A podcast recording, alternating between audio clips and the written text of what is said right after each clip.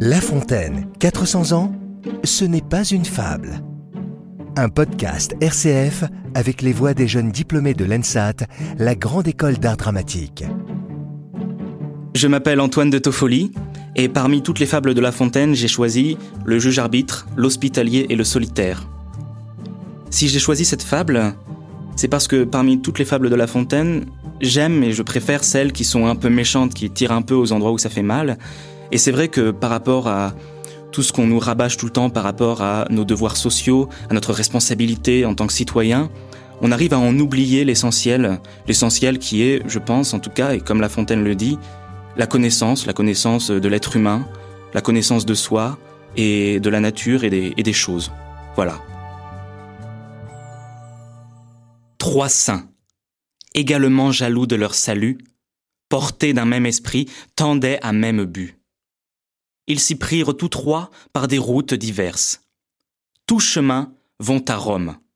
Ainsi nos concurrents crurent pouvoir choisir des sentiers différents. L'un touchait des soucis, des longueurs, des traverses qu'en apanage on voit au procès attaché, s'offrit de les juger sans récompense aucune, peu soigneux d'établir ici-bas sa fortune. Depuis qu'il est des lois, l'homme, pour ses péchés, se condamne à plaider la moitié de sa vie. La moitié? Les trois quarts, et bien souvent le tout. Le conciliateur crut qu'il viendrait à bout de guérir cette folle et détestable envie. Le second de nos saints choisit les hôpitaux. Je le loue, et le soin de soulager ces maux est une charité que je préfère aux autres. Les malades d'alors, étant tels que les nôtres, donnaient de l'exercice aux pauvres hospitaliers. Chagrin, impatient, et se plaignant sans cesse. Il a pour tel et tel un soin particulier. Ce sont ses amis, il nous laisse. Ces plaintes n'étaient rien, au prix de l'embarras où se trouva réduit l'appointeur de débat. Aucun n'était content. La sentence arbitrale à nul des deux ne convenait. Jamais le juge ne tenait à leur gré la balance égale. De semblables discours rebutaient l'appointeur. Il court aux hôpitaux, va voir leur directeur. Tous deux, ne recueillant que plaintes et que murmures, affligés et contraints de quitter ces emplois, vont confier leur peine au silence des bois.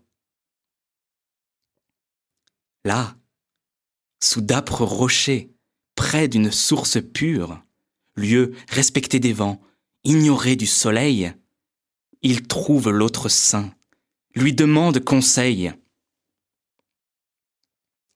Il faut, dit leur ami, le prendre de soi-même. Qui mieux que vous sait vos besoins? Apprendre à se connaître est le premier des soins qu'impose à tout mortel la majesté suprême. Vous êtes-vous connu dans le monde habité? L'on ne le peut qu'au lieu plein de tranquillité. Chercher ailleurs ce bien est une erreur extrême. Troublez l'eau. Vous y voyez-vous? Agitez celle-ci. Comment nous verrions-nous? La vase est un épais nuage qu'aux effets du cristal nous venons d'opposer. Mes frères, dit le saint, laissez-la reposer. Vous verrez alors votre image.